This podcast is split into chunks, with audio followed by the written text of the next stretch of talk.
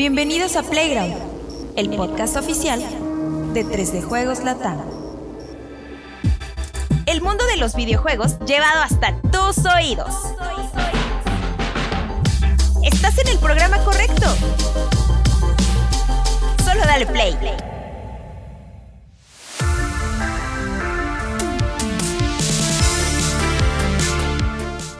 Amable comunidad de 3 de Juegos Latam, ¿cómo están? Bienvenidos sean todos ustedes a una edición más de Playground, el centro de todo lo que tiene que ver con videojuegos en el mundo hispanoparlante. ¡Ay, papi! En esta mesa de charlatanes con el cabello suelto. Con el cabello suelto, ya lo dijo Gloria Trevi, hermano. Y sí me gusta traerlo suelto el día de hoy porque venía mojado. Y sí. Rápidamente se Eh, vuelve muy confuso. Eh, sí, es- pero estamos hablando de. Del cabello, del espero. Claro, por supuesto. Si se, te lo amarras mojado, se te puede echar a perder feo. Ah, ya ¿sí? apesta. Sí, por la Oh. humedad. La humedad, hermano. Con razón. con Entonces, pues venía muy mojado mi cabello. Y ya, este, pues la decidí, suelto. Dije, bueno, pues así me voy a quedar un rato para, como pavo real, impresionar al de enfrente, ¿no? Perfecto. ¿Qué número de, de Playground es este? 100 más 12? Más ¿Más 13? 13, No, 12, ¿no? ¿12? 12. 12. 100 más 12 nos 12. dice producción aquí el buen eh, Alexito Temblando que anda este, con resfriado y creo que todos un poco, o sea, ya, ya se... ya nos cargó a todos el payaso. Pero bueno, mi buen Juanemcito, te veo con una sonrisa de oreja a oreja. ¿A qué se debe? Sí, porque tenemos un invitado especial aquí en la mesa. hombre. Claro. ¿Qué? Pues cuéntanos, ¿qué Vamos es? a hablar de PlayStation VR 2. hoy, Exactamente. Por eso estoy contento. Muy bien, es uno de, yo creo que es el embajador número uno del, de la- del VR en México. eh, La neta, Juan? sí, En buena eh. onda, en Sí. buena onda. Solo le falta una parte. Ah, sí. Pero No ya la-. Ahorita No hablamos también de eso, No a explorado hablar el de full eso scope también. de esa tecnología. Pero bueno, con camisetita de Sonic, yo traigo la del Bolt Boy. Esta, eh, yo empiezo hablando esta vez de esta camiseta que es viejísima. Y nada más para decir que ya tiene hasta la axiladura, güey. de tanto desodorante. Esta también. ¿Fue de algún E3 o algo No, así? la compré aquí en una tienda de videojuegos. ¿Que huele a chicle? muy bien. Es la de Exacto. chicles. Ah, la que huele a chicle. Mi buen Cesarito, ¿cómo estás? Bien contento de estar aquí con el PlayStation VR, obviamente. Un poco desmañanado por The Mandalorian, pero valió la pena esta vez. Ah, claro, es que valió la Cesarito pena. los ve cuando lo están poniendo en el servidor en la noche. Minuto uno, pum. Dice, ah, caray, todavía estar este, De hecho, bufeteando, 10 ¿no? minutos antes ya está. O sea, Cesarito no, si trajeran los reyes en la edad adulta, él no podría Sí, llegar, no. porque los vería llegar siempre. Siempre hay carboncito ahí en el, en el árbol modo. de Navidad. Exactamente, bueno, Mal pero muy bien. Pero bien.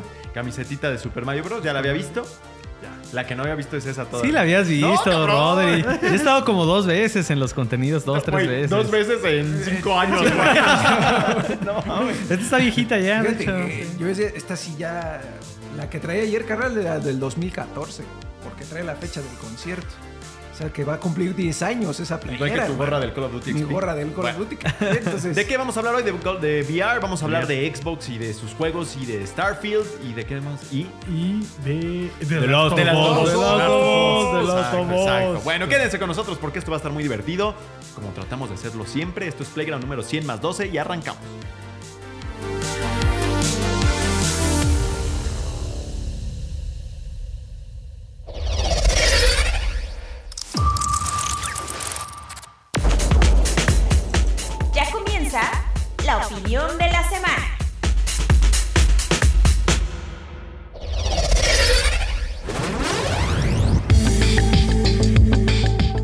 Presenté a nadie. Bueno, ya saben quiénes son, ¿no? Digo, no sé, la verdad, pero bueno.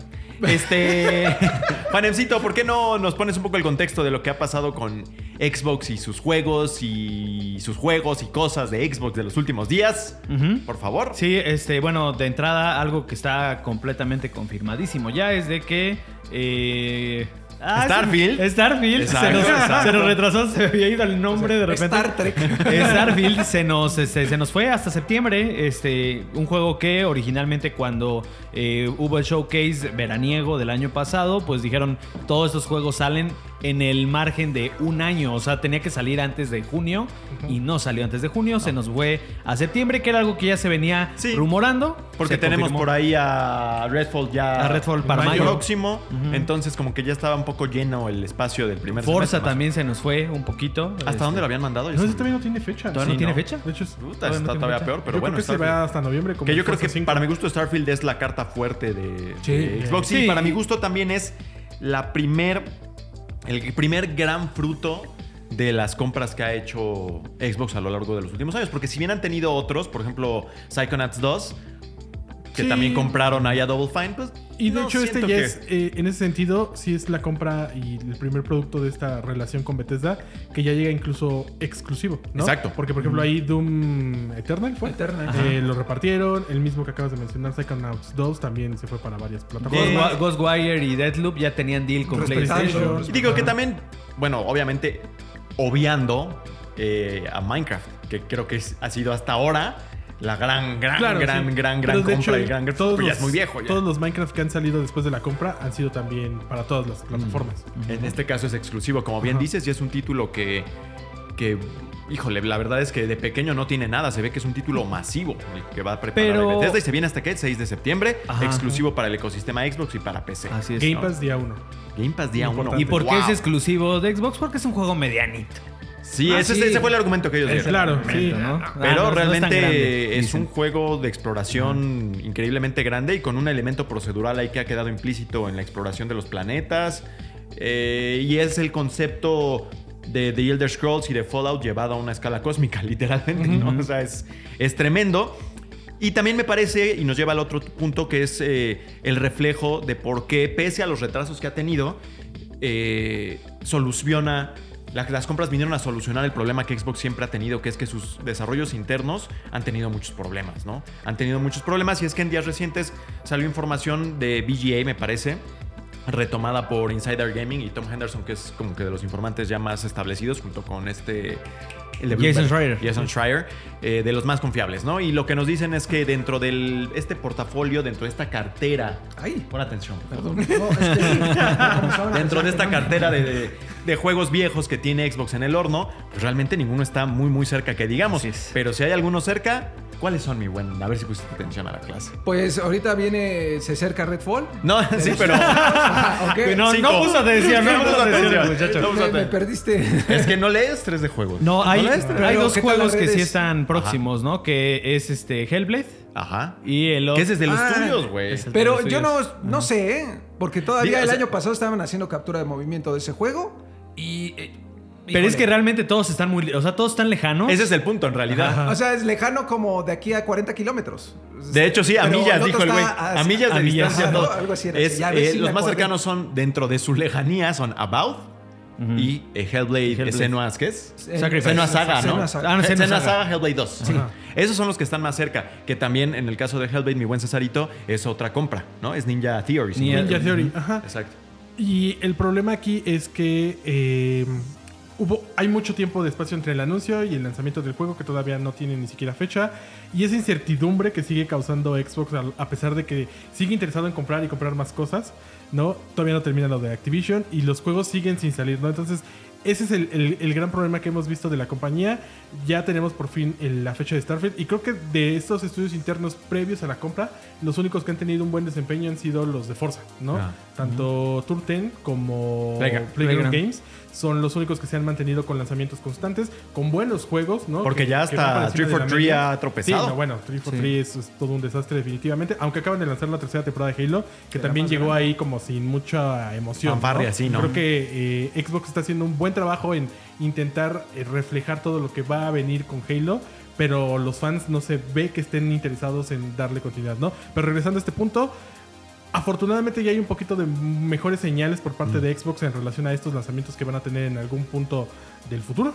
Pero tampoco se siente cercano, ¿no? Es como, ok, hay buenas noticias, pero también hay un montón de juegos que no tienen nada de información, ¿no? Ahí está Perfect Dark, Ajá. ahí está Fable, ¿no? Que incluso estaban diciendo, después de muchos problemas que hubo hace un par de años, que iban como a intentar reiniciar ahí el proyecto.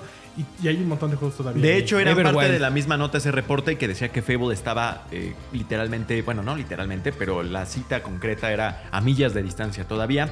Y que Playground Games, que es el que se está haciendo cargo de ese juego, ni siquiera tenía como un enfoque claro de, que, de, de lo que quería hacer con la, con la franquicia. Porque hay dudas dudas, hay dudas de que Producción. Exacto. Hay dudas sobre que la fórmula de Fable funcione en la actualidad y lo que tratarían de hacer, supuestamente, es emular a The Witcher. Pero no, No es mala eso idea. genera otras dudas en cuanto a cómo tomarían eso los fans más recalcitrantes de la fórmula original de Fable. Sí, y además, y además fíjate, ahí es- hay un detalle interesante. El estudio que está haciendo cargo es Playground, que bueno, su expertise ha sido en... en- Carros. En, ajá, en los juegos de Forza Horizon. Que bueno, eh, digamos, a su favor, de alguna manera, eh, ellos siempre han considerado... eh, como un juego de mundo abierto, más que de carros incluso. O sea, ellos, ellos eh, siempre, siempre han sido muy enfáticos en que Forza Horizon, primero que nada, es un, es un mundo abierto, divertido, sin importar que tenga pues el tema de los, de los carros, ¿no? Este, pero sí, eh, pasar de un juego de conducción a un RPG es un paso pues complicado.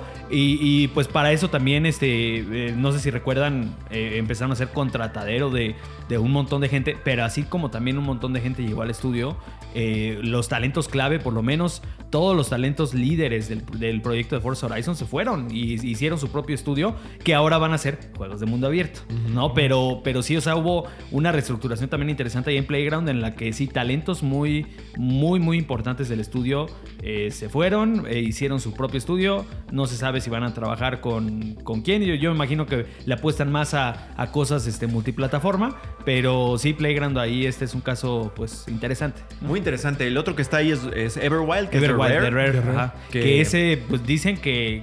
Mira, a, a- a favor de Rare, también, eh, ahorita de- hablábamos de los Forza, pero yo, yo también siempre pongo, digo, también ahí, ahí, ahí poniendo un poquito con mis gustos, pero la verdad es que siento que Sea of Thieves ha estado muy sano. Ajá. O sea, es un juego que en cuestiones de contenido también siempre, cada. Quizá uno de los éxitos más claros que ha tenido Xbox. Fue el éxito, fue la nueva IP más exitosa de Xbox en la generación pasada.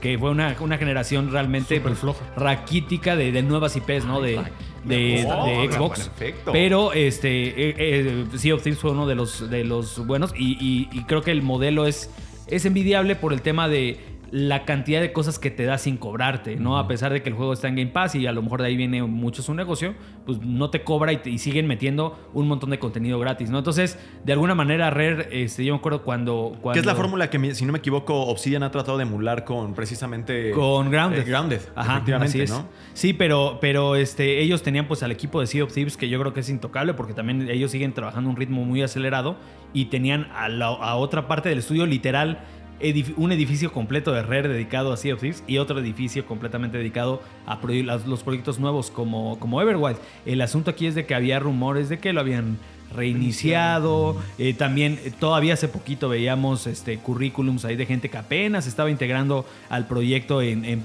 en, eh, posturas clave, ¿no? Entonces, pues a lo mejor tienen un concepto claro de lo que quieren hacer, pero no han llegado como que a ese punto de decir, ok, esta es la fórmula del éxito para este juego. ¿no? Y del otro lado tenemos también Perfect Dark, que bien mencionaba Cesarito, que eh, también ha habido reportes de problemas ahí. Incluso con la participación de Crystal Dynamics sumándose para apuntalar. Lo que más que reportes eh, o rumores son reportes pues confirmados. O sea, sí ha habido temas ahí, dificultades de parte del equipo de desarrollo. Entonces es un título que también va a estar en el horno por un rato, ¿no? Y si te fijas, son los mismos problemas para todos estos juegos, ¿no? Eh, falta como de dirección, no terminan de concretar el proyecto, no saben en realidad qué es lo que están haciendo, lo cual es como muy raro. Pareciera que les pasa lo que ocurrió con Metroid 4, ¿no? Que eh, en algún punto se dieron cuenta de que lo que estaban haciendo no era lo que estaban buscando y reiniciaron el proyecto. Pero en el caso específico de Nintendo es como uno de todos los proyectos que hay alrededor y todos los demás juegos mantienen un muy Mucha buen calidad. ritmo en sus lanzamientos y tienen muy buenos resultados cuando llegan a la consola, ¿no? En este caso el Switch. En el caso de Microsoft es totalmente lo contrario. Y también ahí se ve involucrado eh, The Collision con Gears of War, que no han dado ni una sola noticia con, para la sexta parte. Cancelaron proyectos que ya Cancelaron estaban proyectos en, que en tenían marcha. hechos. Hay un montón de rumores sobre una remasterización, remake, y tampoco sucede nada. Lo de 343 Industries, que el año pasado sufrió un montón de salidas de gente muy importante, no solamente para el juego en, en- en ese momento que es Infinite, sino para toda la franquicia. Eh, les digo, ¿no? Forza es el único que se ha mantenido bien. Y apenas ahí está Bethesda ya como colocando estas piezas clave después de la compra. Ya viene Redfall en mayo, que ya es prácticamente un hecho. Eh, lo de Starfield, pues bueno. Eh, se agradece que ya hubo una fecha de lanzamiento, pero también es un juego muy volátil, ¿no? Es un juego que de un momento a otro, y no necesariamente ahí porque falte una cuestión de dirección, sino porque el proyecto es tan ambicioso que seguramente podría requerir incluso otro retraso. Esperemos que no, pero es muy probable por el tipo de juego que es. Y aparte, Bethesda es un estudio que nunca ha sido tan perfecto. Exacto. Ha tenido también sus problemas cuando salga, técnicos de Cuando salga va a tener un montón de problemas Ajá. y no porque se los se los Decemos, decimos, es el historial. porque así es como Skyrim los funciona tuvo y fue cosas. legendario. Claro, ¿no? Y ya en dos años vamos a tener un juego más cercano a lo que probablemente ellos estaban Como buscando, Cyberpunk. ¿no? Entonces, eh, Híjole. el caso de Microsoft es bien especial porque a pesar de tener muchísimo dinero y muchísimos estudios ya involucrados, siguen teniendo estos problemas como muy de, de burocracia, ¿no? No, es, eso es raro, ¿no? interesante, Como eso es justo lo que quería comentar. O sea, finalmente se enarbola mucho y se celebra mucho la figura de Phil Spencer como este capitán que llegó a dar golpes de timón y a rescatar y a poner en buen camino a Xbox. Y en cierto sentido lo ha hecho, sobre todo con, con conceptos como Xbox Game Pass, en el entendido de que sea méritos totalmente suyo el haber concebido este concepto y, y llevarlo a donde está. El juego en la nube que están promoviendo, que es de vanguardia y donde están esgrimiendo muchas de las fortalezas que tiene Microsoft, ¿no? Como tal. O sea, sí hay cosas ahí que están bien. Pero hay otras, que como la estructura interna de los estudios y la productividad, que han sido históricamente malas y no parecen estarse resolviendo del todo, ¿no, mi buen Vico? Yo Digo, Gears of War también, Está- el último, está, tuvo...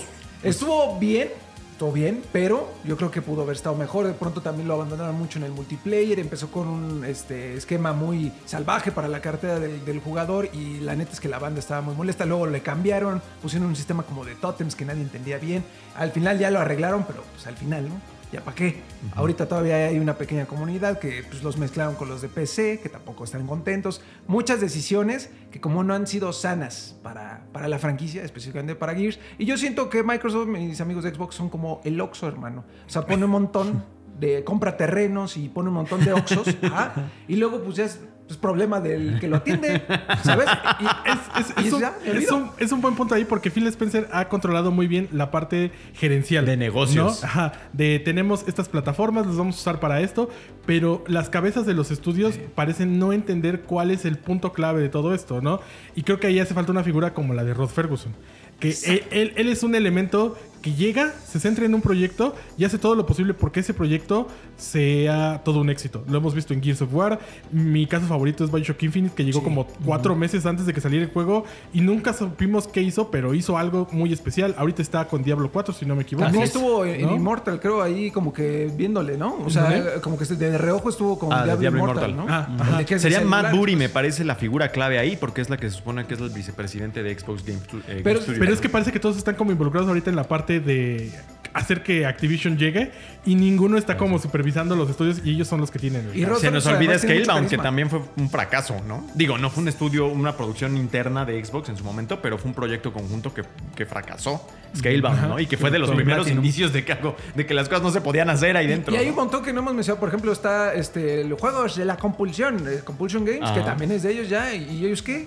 ¿No? Está por ahí también State of Decay 3. Ah, sí es cierto. También. También lo sabemos. On Dead Labs. De Undead Labs, que pues, es lo único que han hecho. Of Decay. Y el anterior no fue bueno. El segundo que hicieron. Se sentía como un trabajo, pero un trabajo de esos de 15 horas al día. Sí, hermano, no, no, no, no, no, no, fue bueno. No sabemos, te, te digo, lo que bien dice Cesarín, apoyo totalmente. Le hace falta una figura carismática que se preocupe, que se involucre y que esté al pendiente de una sola cosa, hermano. Que diga, a ver, vamos a poner una pared que esté bien, que esté derecha, que si le doy una patada no se caiga, que esté bonita, que tenga buenos acabados, pero no que ah, pon la pared y además ponte la instalación eléctrica y también la de la cañería, ¿no? Porque si no, no salimos con la casa.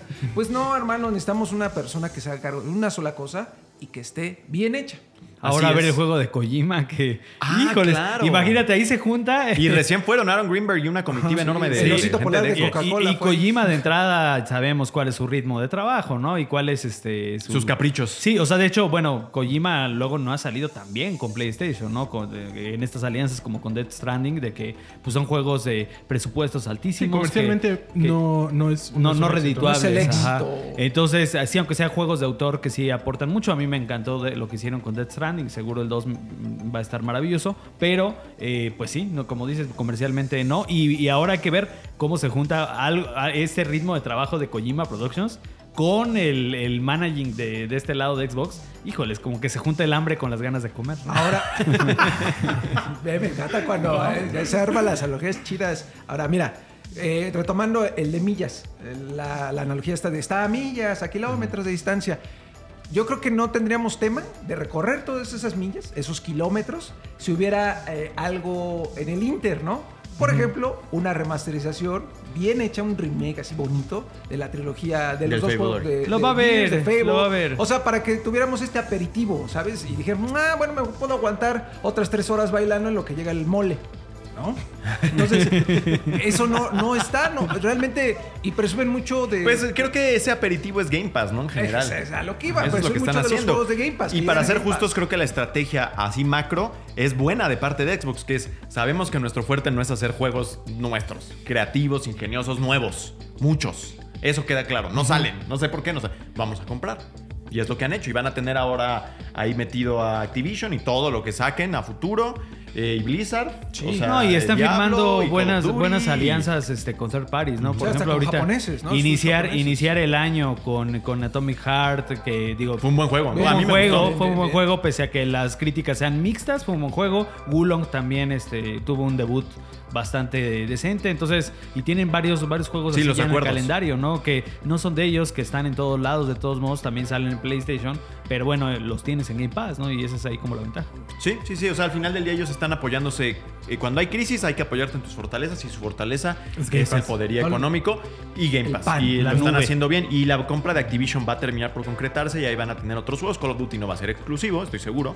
eh, porque No, va a sí, seguir no tiene sentido. Pero que salga en día uno en Game Pass va a ser tremendo. Va a ser tremendo. Y aunque Eh, ellos digan que solo 3% de la gente se va a pasar, yo sí creo que va a ser más. O sea, sí va a haber gente que está en Play y diga, bueno, es que yo juego mucho Call of Duty y lo. Y me sale más barato Me sale gratis. Gratis, entre comillas, pues me paso para allá, ¿no? Y qué bien por ellos, pues esa es la estrategia También, que están manejando. eh, mucho, vamos a ponerlo así, mucho pan. Es como tragarte un taco de tres tortillas.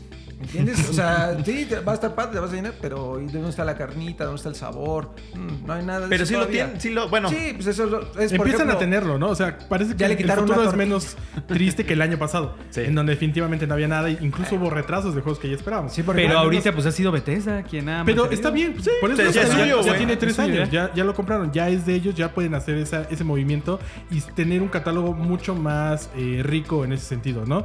El problema sigue siendo el desarrollo interno, Ajá. que independientemente de las compras, independientemente de todo lo demás, siguen sin solventar esa situación. Lo mencionabas tú, ¿no? ¿Desde hace cuánto tiempo tienen a RAR? Y salvo lo que hicieron con Kinect, hasta Sea of Tips no había, no había parecido como que ese estudio tuviera algo que ofrecerle a la industria. y raro que llevaron Perfect Dark, que era de ellos, a otro estudio, ¿no? Que es de, Ah, de de Initiative. Y que también de Initiative es un Tuvo caso ahí. bajas, ¿no? O sea, También. Initiative cuando lo armaron, la promesa era va a ser un, un estudio de la, de- del nivel de un Naughty Dog, de un Santa Mónica. De hecho, tenía a muchos veteranos de esos estudios, de los grandes estudios de PlayStation. Tenía, lo armaron con veteranos como para decir, a ver, ¿qué, Es se, es está, eso, qué es se eso. está haciendo bien de aquel lado? Y que acá podamos ser. Y, y de hecho, la, la propuesta fue hacer los mejores juegos de más alto presupuesto de, en Microsoft. Premium, o sea, así. era la promesa, el estudio promesa del- de, la nueva generación. Y, y, pues ahorita todavía no hemos visto nada. Es eso, digo, las historias que llegaron a salir de 343 Industries eh, cuando apareció la primera demo de, de Halo Infinite y se veía mal, las historias que salían de ahí era de que era un caos 343 Industries. Y eso es lo que dices, bueno, pues Microsoft, ¿cómo le pasan estas cosas? ¿no? Si es una gran corporación y todo, ¿no? Entonces, pues ¿En bueno. qué momento se desvió? ¿En qué momento es que se les va de las manos el control de los estudios que están comprando? Y ahora, entre más crezcan, pues a ver qué tanto se, se, se hace más agudo ese problema. Pero bueno, el hecho es que por juegos no paran y ya van a Este empezar año a- ya está bien. O sea, viene Redfall, Ajá. viene Starfield, Viene Forza, probablemente. Son tres juegos grandes. El juego de Minecraft de Minecraft acción Legends. Minecraft de estrategia. Legends. Se ve bien interesante. Sí, Ajá. aunque este es multiplataforma, pero bueno, bien. Si se cierra la compra de Activision, también va a ser un boom. Lo interesante ahí es importante. que, aunque sea en multiplataforma, en el- con el hecho de estar en Game En Pass, Game ya como exacto. que hay, hay un terreno intermedio en donde ellos ganan, ¿no? Y, lo, y también los que tienen la suscripción. Ojalá y en los próximos eventos, transmisiones que tenga Xbox, nos sorprenda con un juego como lo hicieron con este, este, el que es como de anime. Hi-Fi Rush. Hi-Fi Rush. Es de ese estilo que a lo mejor ya no está así. Y que también pues, eso es súper raro, porque tienen Hi-Fi Rush y se va a los a las tres semanas Se Shinji Mikami güey, sí es de cierto. Tango Eh. Gameworks, ¿no? Entonces, como, ¿qué pasó? O sea, ¿por qué si hay algo que sale bien, Corren se va? Pero no lo corre, corrieron, se fue. fue. Pero Bueno. justamente ahí yo creo que el problema es la dirección que está aparte tomando Tango, Xbox Tango no, no le es. gusta ah, a él. bueno, es que Tango sí es de ellos, sí es cierto. Ajá. Sí. Pero yo creo que la dirección Sí. que tiene Xbox no le gustó a, a Shinji Mikami.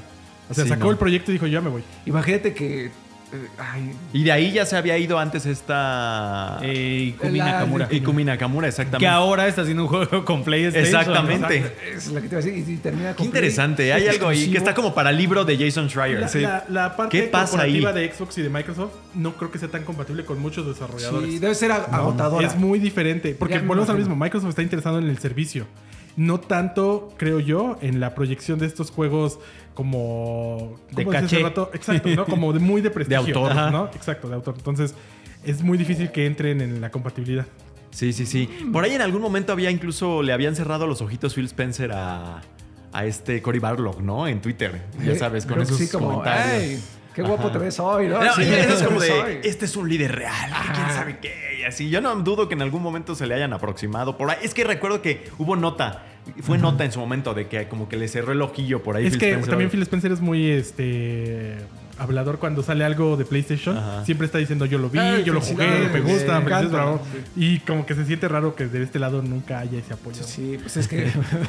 Sí, pero eh, lo que sí es una realidad es de que incluso si ponemos ahorita lo que viene en, en el horizonte de ambas compañías, incluso hasta Xbox está un poquito más fuerte, ¿no? Sí. que PlayStation. PlayStation va a cerrar fuerte el año con Spider-Man. También tiene Final Fantasy XVI que Ajá. cerraron, es exclusiva. No es de ellos, pero la cerraron y, y no sabemos si va a salir en otras consolas. Y a ver parece sale sí Wolverine, ¿no? Sí hay apoyo de, de PlayStation en esa producción de Final Fantasy. Eh, tienen un proyecto que debería ser multiplataforma de Pero Bungie. Wolverine no sale este año. Sí, no. O No. sea, para este año creo que lo que está así ya firmadito, firmadito. es Spider-Man. Spider-Man y Final Fantasy. Y Death Stranding 2 no sale. No, yo creo que hasta el Yo creo que 26, entonces, Eh, ¿no? bueno, Sí, tienen, sí, Bungie está haciendo algo multiplataforma, pero con el sello de ellos, ¿no? Sí, sí. Este, Haven sí. Studios está haciendo otra cosa, pero también Ah, y tienen el multijugador en algún punto de, Last of Us. Last of Us, que Ese sí puede podría ser este año. Que es- yo creo que sí, tienen que aprovechar Es el hype año del juego. de Last of Us ahorita, ¿eh? De la serie. Digo, de la sí. Serie. exacto. Efectivamente. Bueno, pues ahí está la situación. Este, eh, son diferentes estrategias, son diferentes visiones. Parece entonces que Hellblade, que es uno de los que a mí más me llama la atención de ellos, es de los más cercanos, junto con About, mientras que títulos como Everwild y como Fable. están pues perdidos allá en el infinito, junto con Perfect Dark y a ver qué pasa con ellos. Pero Xbox ya tiene con qué compensar, que es con el servicio de Xbox Game Pass, que a su vez está nutriendo con compras, ¿no? Y pues como que no es tan, tan, tan pelón ni tan triste la cosa, ¿no? Entonces, bueno, pues vamos a lo que sigue, mi buen Cesarito.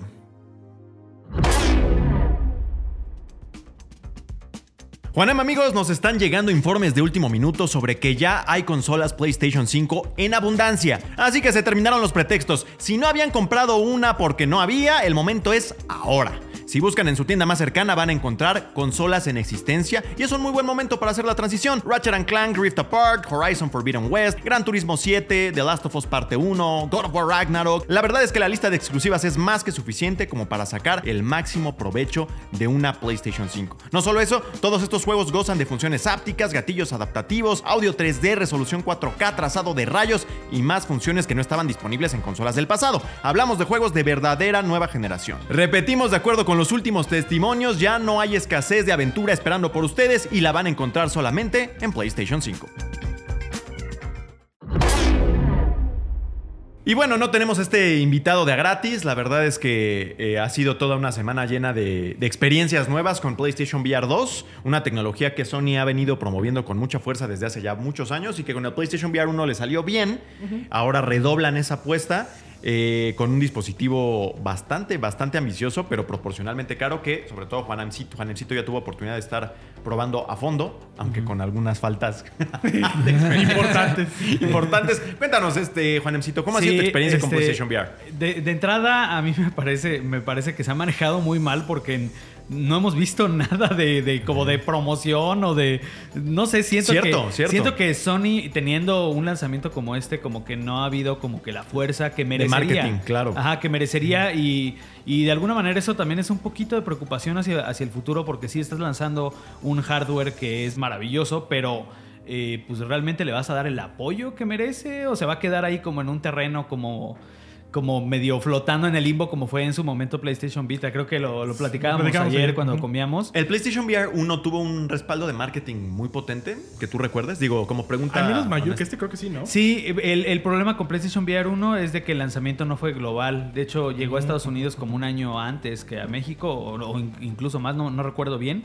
Pero como estuvo escalonado el, el lanzamiento, más bien como que ahí, ahí como que se diluyó un poco, ¿no? Pero sí, de alguna manera, pues el primer acercamiento a la realidad virtual. Sí hubo como que un poquito más de fuerza. Era todavía cuando Sony tenía conferencias de, de- de prensa como que un poquito más grandes y todo eso. Y ahorita yo sí siento que pasó como muy por debajo del agua el lanzamiento.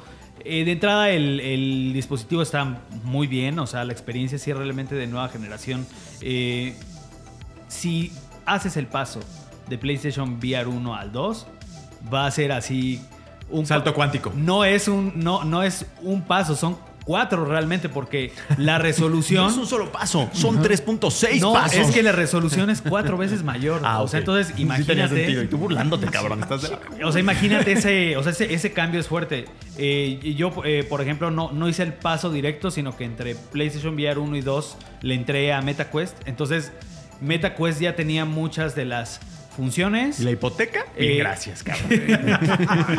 Tenía, te digo, ya tenía algunas de las funciones de que ahorita incorpora PlayStation VR 2 como el, el tracking por medio de cámaras integradas. El, el diseño de los controles también es muy similar. Entonces, digamos, y, y muchos de los juegos que hay ahorita son los que de alguna manera pegaron fuerte en- en Oculus. De hecho, veo que hay una alianza ahí como que interesante porque Sony publicó el juego de Iron Man, que es de ellos, en MetaQuest. Y ahorita uno de los juegos importantes de lanzamiento es Star Wars Tales from the Galaxy's Edge de, de pues, tanto de Lucasfilm con, con Oculus Studios. ¿no? Entonces, de alguna manera, sí estamos viendo como que esta cooperación, pese a que sean de alguna manera rivales, este, como para que los juegos lleguen a una mayor comunidad, ¿no? Pero el que falta es Half-Life, el Half-Life Alyx ahí. Half-Life, ¿no? Entonces, este, creo que. Perdón. Pese a todo. Tanto VR, ya. Pese a todo, creo que el, el catálogo de, de lanzamiento de juegos es bueno, aunque faltan cosas first party. ¿no? ¿Qué tenemos? Es Horizon es como que el, supuestamente la, la killer app, ¿no? De comienzo. Y sí, o sea, sí es lo que... el- el- Es- Está todo atragantado. Un es el Phil Barrera, cabrón. Es el, El Phil Phil Barrera. Barrera. No, yo siento. eh, sí, a nivel de, de demostración, por ejemplo, visual, pero siento que a nivel este, Mecánico. mecánico, eh, sí, hay, sí tiene sus detallitos que, que hay juegos que en este formato lo han hecho mucho mejor. O sea, es súper impresionante ver a estas máquinas. O sea, digo, es, un- es una franquicia que se presta muy bien. El tema e- es un juego que, es- que la mecánica como que principal es ir escalando. Entonces, es un juego en el que sí es mucho de disfrutar el paisaje y bueno, con la tecnología de PlayStation VR 2 es súper, súper asombroso. Pero hay otro juego, por ejemplo, que se llama The, The Climb, que es de Crytek, que hace lo mismo, pero con mecánicas mejor ejecutadas y que es un juego pues ya de hace varios años que está en, el ecosistema de Oculus, ¿no? Entonces ahí es donde digo, está bien, pero hay cosas mejores y esas cosas mejores, yo, yo digo que las verdaderas killer apps ahorita son Gran Turismo 7, que, Ah, claro. que wow, es una maravilla, y Resident, y Resident 8, que así como en su momento Resident 7 acompañó el, lanzamiento de Sí. PlayStation VR 1, ahora está eh, acompañando el, el lanzamiento de, de- de VR 2 y lo hace mejor que nunca porque todavía eh, Resident eh, 7 te ataba las manos al, al DualShock. Entonces eso de alguna manera como que restaba inmersión. Pero el caso de Resident 8 fue un juego que rediseñó sus sistemas de juego, eh, adaptándolos a lo que es ya tener las manos separadas, al poder hacer cosas con tus manos y no perder en, un- en ningún momento la inmersión, como tomar el, el arma de algún bolsillo de tu cuerpo, recargar manualmente las armas y todo eso mientras te está persiguiendo Lady Dimitrescu. O sea, la verdad es de que Nota. está impresionante y, y- y- y ahí es donde ves que otras tecnologías del mismo PlayStation, como el audio 3D, pues no hacen nada más que sumar, ¿no? Mucho aquí a la experiencia. Yo tengo ahí la pregunta, porque Sí. incluye estos audífonos, ¿no? El, el. VR. ¿Qué tal? O sea, ¿están Ay, bien? güey, o sea, órale. son porque la verdad es que no. Sony siempre ha hecho grandes equipos de audio, a mi parecer. Este, desde modulares hasta audífonos, a mí me gustan güey. mucho, de hecho. Pero, pues siendo el VR y están muy chiquitos, pero están chidos. Están bien, están bien, tienes una buena por experiencia. Tienes una buena perfecto. experiencia, Con pero uno- unos de, de oreja completa. si tienes mejor. los, los Pulse 3D o, o cualquier otro o cualquier otro audífono de diadema Con- que saquen mejor este provecho del audio 3D, pues sí va- vas a tener. Pero ¿cómo te pones un. Pulse 3D con esto, güey, puesto en la Le- cabeza? Está perfectamente Cabe- diseñado. sí, Sí, de hecho, de hecho Pulse, eterno, 3D, güey. este, Pulse 3D está hecho a la medida, pero también este, provee con audífonos de otra marca. Eh, yo no tengo los Pulse 3D, yo, yo jugué con otra marca de audífonos y aún así está bien porque el, el aro en esta parte es delgadito, Ajá. entonces pasa perfectamente la diadema, no hay mucho Entonces problema. no, no, no sientes Sí, así de hecho como sí, güey, con- aquí hay unos espacios. Sí, no, y de hecho el, el- el dispositivo en general es cómodo, o sea, este, eh, algo que por ejemplo luego otros, otros visores como que falla un poquito es de que no tienen tanto espacio en la caja, que es esta parte, entonces este tiene espacio suficiente incluso para usarlo con lentes de manera cómoda, ¿no? Entonces Eso de hecho... es- está re bien porque la Sí. neta, los que no vemos, este, Rory no me dejará mentir, y ahora tampoco el Alexito, tampoco el Alexito me dejará mentir, es muy incómodo que los lentes se te peguen tanto como a, a los ojos, ¿no? Porque se siente aquí en la parte, no sé, no sé cómo se llame, pero en la parte superior de la nariz. En el tabique. La presión en el tabique, sientes feo, y entonces eso te incomoda y echa a perder la experiencia porque tienes que tomar más descansos de los que realmente necesitas. No, está como de la pantalla, este también, eh, por ejemplo, comparándolo directo con MetaQuest, que sería ahorita como el, el- el competidor principal. eh, la pantalla, por ejemplo, la de MetaQuest, como no es una OLED como esta y no tiene soporte de HDR, pese a que tenga muy, muy bonitos colores, ya ves dos juegos así lado a lado y sí se nota eh, la calidad de los colores, ¿no? Por ejemplo, el tema del HDR en juegos como Horizon o como Gran Turismo, en Horizon cuando ves un reflejo, por ejemplo, del sol, o en Gran Turismo cuando te echan el, el este, las luces, o sea que viene alguien detrás de noche y, y, y ver sus faros, o sea, el reflejo de la luz está impresionante, ¿no? Entonces es súper, súper realista. Y bueno, hay, hay tecnologías pues completa, este, pues nuevas como el, el eye tracking, que puede tener este, aplicaciones muy interesantes en el juego, pero también de alguna manera sirve para que los juegos se vean mejor. Hay un truco ahí muy interesante con Gran Turismo en el que hacia donde tú estás viendo se generan como áreas de visión donde...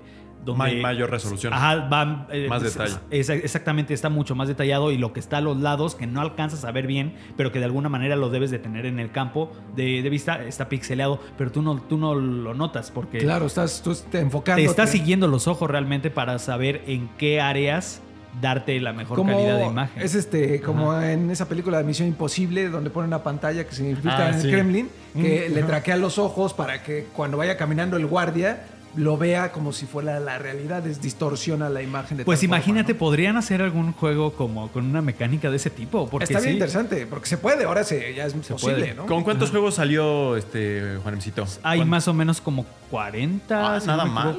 Sí, está muy mal. bien. Eh, aquí el problema, eh, creo, del catálogo inicial es de que, eh, uno, no hay retrocompatibilidad. Entonces, eh, siendo pues un, un mercado de alguna manera de nicho, eso está un poco grave. Este, que, por ejemplo, si eres usuario de PlayStation VR 1, te pasa al 2. No hay retrocompatibilidad. ¿Qué pasa entonces de- con juegos que sí existen en ambos ecosistemas?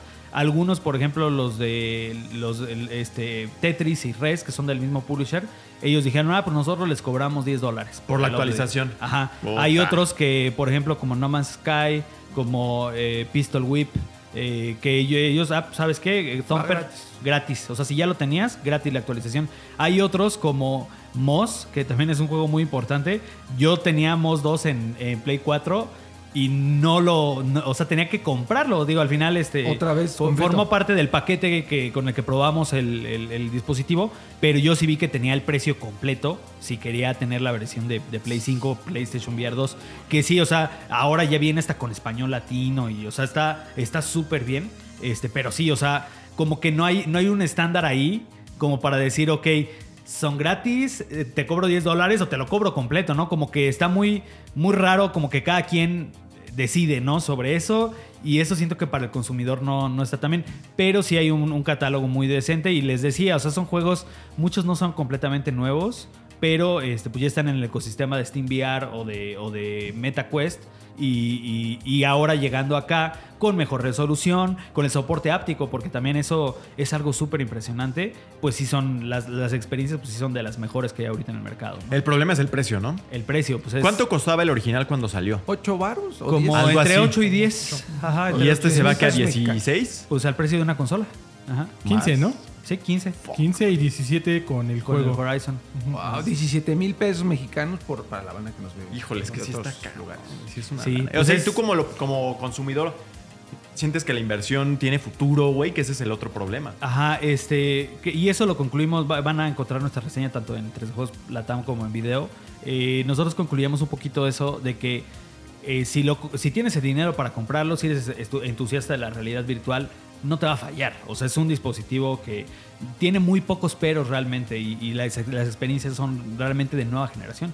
Pero eh, yo creo que sí es necesario esperar un poquito, sobre todo para ver el apoyo First Party, porque a mí me sorprende mucho lanzar un, un- un- un nuevo VR, por ejemplo, sin el apoyo de Team Asobi. Team Asobi son los que hicieron este, Es Astrobot. Astrobot, y cuando salió PlayStation VR 1, hubo un juego de Astro que era Astros Playroom VR, Ajá. que era gratis. O sea, era el tech demo con el que tú probabas el visor Como el y ya venía instalado como el de Play 5, que también fue gratis, ahí el Astro, Astros Playroom. Ajá. Ajá.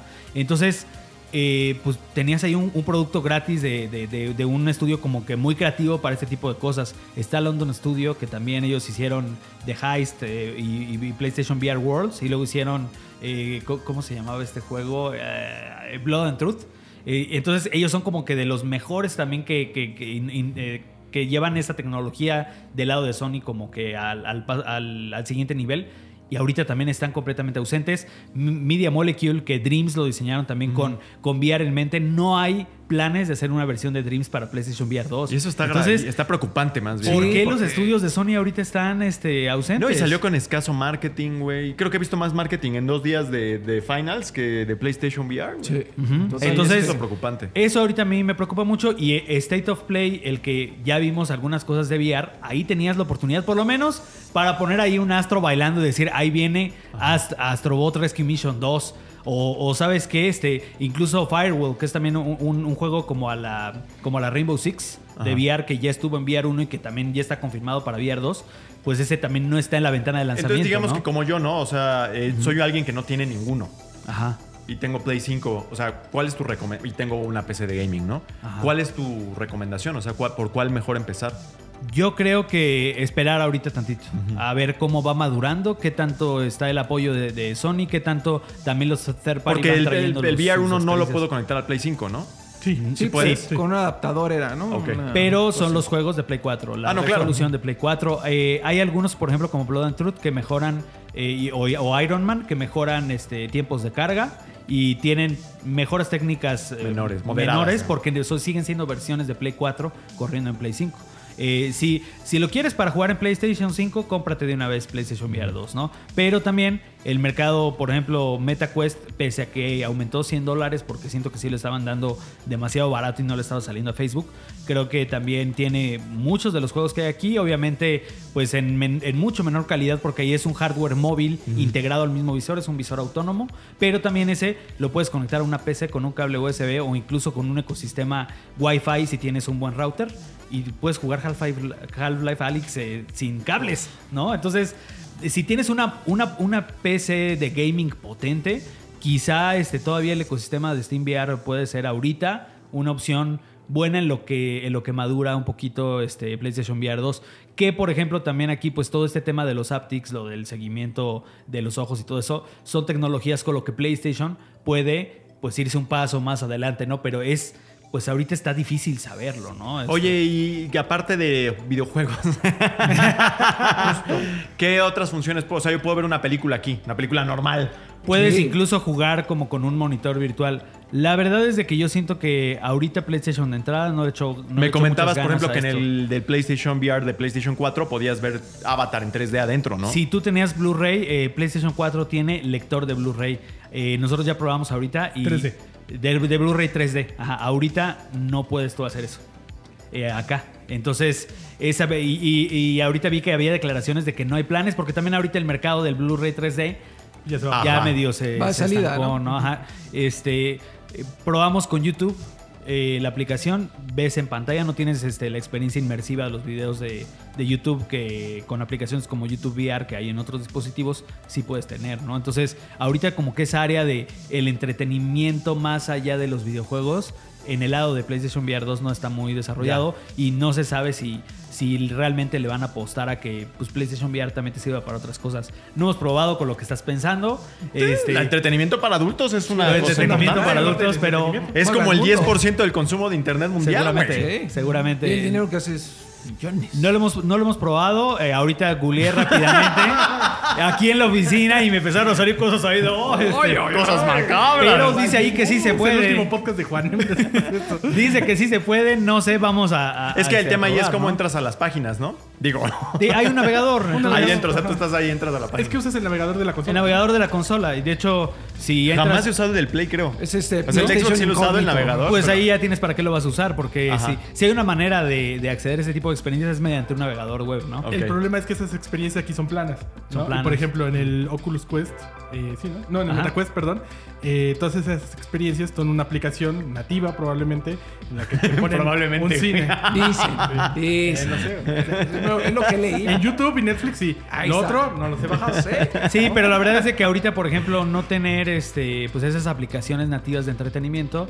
eh, hay una aplicación, por ejemplo, en, en el ecosistema de Oculus que se llama Big Screen, que Big Screen ahorita, por cierto, va a sacar el VR más delgado y pequeño, que es nada más una tirita así. Ajá. Este, e- ellos tienen una aplicación muy buena para ver películas, para ver tus servicios de streaming en pantalla grande o poniéndote en un cine ahí virtual, ¿no? Este, ese tipo de aplicaciones ahorita no están en el ecosistema de Híjole, PlayStation. y, también, pues no hay como intenciones, ¿no? Que también yo siento que el fuerte de PlayStation, pues sí, es Los juegos. es los juegos, ¿no? Entonces, eh, para mí, o sea, como usuario de VR, con, teniendo Gran Turismo y Resident, eh, incluso, incluso Horizon, digo, a pesar de que diga que no es el mejor juego para estrenar, sí es un gran showcase de lo que te puede esperar, de lo que pueden hacer en esta generación de, de realidad virtual. Creo que sí, sí es un buen lanzamiento, te digo, más bien siento que del lado de Sony muy descuidado, ¿no? Porque sí tienes, sí tienes estos buenos juegos ahí y pues no le estás dando como que el, el impulso, ¿no? Que merecería. Bueno, pues invitarlos a que vean la cobertura completa, ¿no? Va a ver qué es video y escrito, ¿no? Hay video, hay artículo. escrito, este, también hay planes de publicar reseñas de los juegos principales. De hecho, y, y también en, en fin de semana también ya estamos empezando con algunas recomendaciones. Empezamos la semana pasada con, con un puzzle que se llama The Last Clockwinder y con el juego de Star Wars. Estamos haciendo algunos textitos ahí este, también en 3D Juegos con lo más representativo de este primer catálogo de, de PlayStation VR. Yo me voy a estar encargando como de... Sí, de- ¿no? El embajador. de, sí, pues sí, de llevarles bueno. estas, eh, también desde la perspectiva del usuario, ¿no? Porque son juegos que pues me gustan y siento que tienen mucho potencial. Y la verdad es de que yo sí creo en que la realidad virtual sí va a ser parte importante del futuro. Y PlayStation sí está dando aquí un paso importante, ¿no? Un Call of Duty VR. Hay un Medal of Honor en MetaQuest. ¿no? Hay un Medal of Honor y por ejemplo todos esos juegos los pueden remasterizar y, y, por ejemplo ver el, el avance de un eh, Star Wars que es un shooter. Es un shooter, eh, pues sí, en primera persona porque es como juegas en VR. Ver cómo corre en MetaQuest y verlo ahora corriendo en Play 5 y remasterizado y con Aptics. O sea, de verdad es de que el avance, yo cuando vi Moss ayer así, sí se me cayeron así los calzones de lo, de lo bien que se veía. O sea, yo digo, es que este juego, que ya es un juego muy bueno, me gustó mucho en Play 4, pero ahora verlo así en su máxima gloria es- está de verdad El- irreal, increíble. El de Medal of Honor va a estar bueno porque yo me acuerdo que podías... Está más o menos, lo vi, vi que se. Ganó como- un premio. Pero ganó un premio por un documental por un adjunto documental. que hicieron. Pero es- me acuerdo que te aventaban las granadas los nazis. Y las puedes cachar y devolver. Ajá, y devolverlas. Ujú. Eso va a estar, imagínatelo, en 4K, o sea, Sí. de- debe estar... debe Sí, porque en Oculus padre. yo lo he probado y sí se ve un poquito abajo, nivel Play 4. Ajá. ¿no? Sí, no ok, se ve tan chido. Incluso Entonces, hasta abajo, porque les digo. Oculus, Ajá. Oculus es un hardware móvil, o sea, es un, es un procesador de móvil en el que está corriendo la experiencia, entonces no puedes tener cosas tan avanzadas, pero acá tienes el poder de procesamiento de un Play 5, Sí, pues claro. obviamente ya es el siguiente nivel de experiencia. O sea, Half-Life Alyx no se ve tan bien. O sea, gráficamente, Ah, pues. no, sí. No, sí, pero. ¿Por qué se lo procesa pero tu es que se lo puedes Ah, jugar en la compu. más bien, es la única forma en la que lo puedes jugar. En la En la computadora. compu y nada más viéndolo, Ajá. pues. Eh, pero, por ejemplo, si yo me conecto el MetaQuest con la compu, sí le saco, bueno, entonces. Sí, sí, Sí. Y de hecho, la pantalla de- del MetaQuest es casi 4K. Está un poquitito abajo de 4K, pero ya 2K. casi es 4K. Este, el, 3.5K. más, más que 2K, ¿eh? O sea, de verdad son, es muy poquito menos que el 4K. eh, pero ahí te digo, o sea, la pantalla es mejor esta por que el HDR OLED, ¿no? y todo eso, y por el Claro, OLED. claro, Ajá. ok. Ahí, ahí entonces, más bien como que si vas a entrarle al VR, haz, haz, haz, este, tu, tu este, cuenta, tu cuenta de que, a ver, ya tengo compu de gaming, que me corra VR bien, porque también que te corra VR bien no es sencillo, o sea, necesitas máquinas muy, O sea, tú muy la máquinas. 1060 no, no, ya no lo aguanta, ¿o sí? No, no, no bien. Ok. No bien, O sea, o yo sea- creo que sería de una 1070 para arriba, yo creo. O más. Este, entonces, yo creo que hasta las 20 ya para que te corra sin problemas y puedas jugar tranquilamente en un Bonito. nivel medio. ¿no? Porque recuerden que para VR, si no tienes buen rendimiento, te vas a marear y la vas a pasar muy mal. Entonces te debes asegurar que esos juegos Oye, corren. con la 3050 de acá de las laptops, sí, sí lo sentiste bien. Eh, sí lo sentí bien, pero sí se atora. Ok. Sí se atora y sí tiene sus tirones que en una experiencia de VR Es no. desastroso. Entonces, Como dices, estás en la el- a lo mejor puede parecer aquí muy caro 30 mil pesos para comprar un Play más un PlayStation VR, pero ¿cuánto te saldría comprar por separado Sí, claro. una compu de ese nivel que te corra bien VR? Más este, un buen visor, este, te digo, con un MetaQuest tienes, que son sí, por son lo menos como 300 Son también dólares. 30 y tantos mil pesos. por lo También, menos. entonces eh, creo que ya cuando... Pero lo- en PC sí está Half-Life. En- eh, y, y están un montón de juegos también luego más baratos. Porque Sí. está Steam y todo Sí, esto. Entonces, es una si ya tienes la compu, posiblemente explorar ese mercado de la compu antes con un MetaQuest es una buena idea. Si no tienes una compu ni lo pienses, creo que el combo PlayStation más. Oye, ¿y- ¿y PlayStation lo puedo 2 pa- es- eh, viene en un paquete con algo este? ¿O nada más te lo dan con el puro lente y vamos? te lo dan nada más así. Desnudo. Ha- Hay un bundle que viene con Horizon, pero es más caro. Ok, bueno. Pero que bueno, te existe. cobran los 1500 extras que Horizon O sea, ni siquiera te descuentan tantito. No, no, no, y No yo siento ganas. que, fíjate, te- y es un código. ni siquiera- Sí, y con Horizon yo siento que la verdad se mancharon con el precio porque es un juego full price de 7, 8 horas que yo digo que pudo haber sido un poco más barato también considerando que la gente ya está apostando en la tecnología. Sí, ¿no? claro. Ajá. Bueno, Mejor este, Resident Evil Village. Ok. Y el update de Resident es gratis. Es gratis. Ajá, entonces. y el juego El, ya, el pues, update de Gran descuento. Turismo gratis y tienes todo el contenido del juego ahí. Ah, eso también Ajá. está chido. Eso también está chido. Bueno, bueno, pues seguimos en el mundo de PlayStation porque tuvimos The Last of Us. The Last of Us. The Last of Us. The Last of Us. Exactamente. Tuvimos el capítulo 8 el pasado domingo. Ya estamos a nada de concluir con la primera temporada. Cuesta creer que ya estamos por terminar con esta primera temporada cuando eh, el anuncio fue hace ya un buen Hace rato. tres años. Y tomó y fueron años de estar este En con, pandemia. con información a cuentagotas de qué es lo que se estaba haciendo, que si Gustavo Santaolalla, que si Neil Druckmann, que si Craig Mason, Que si un avión ahí, una foto de un avión ahí destruido. Sí, no, no, no, no. Y ahora ya vamos a acabar con la primera, con la primera temporada. Y bueno, pues, ¿qué tuvimos, Cesarito? Pues tuvimos el capítulo 8 eh, que básicamente se llevó la parte de invierno. que Ajá. es, creo la más eh, importante dentro del videojuego. Fue un capítulo bastante crudo, ¿no? Eh. muy Eh. subido de tono. En, El más violento, quizá. en cuanto a lo que representa para la parte del videojuego. Totalmente protagonizado por Ellie, que igualmente es lo que ocurre dentro del juego de Naughty Dog. Y yo creo que más allá de la recepción, más allá, porque fueron 8 millones de, de- de Ocho y- audiencia lo que tuvo, tantos, ¿no?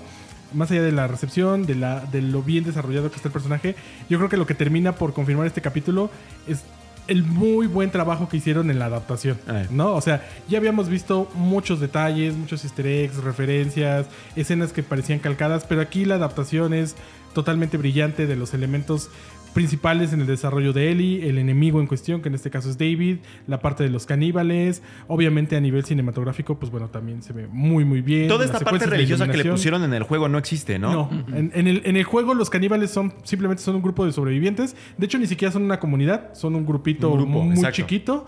Eh, bueno, chiquito entre comillas porque atacan un montón de, de Son como personajes. 40, ¿no? Ajá. Eh, pero no, la parte religiosa no existe y yo creo que eso le da todavía un extra Eh, a, a cómo sí, sí, presentar a este personaje como, como el gran villano de The Last of Us, ¿no? Y un, y un elemento que han retomado otras series relacionadas a zombies y al fin del mundo.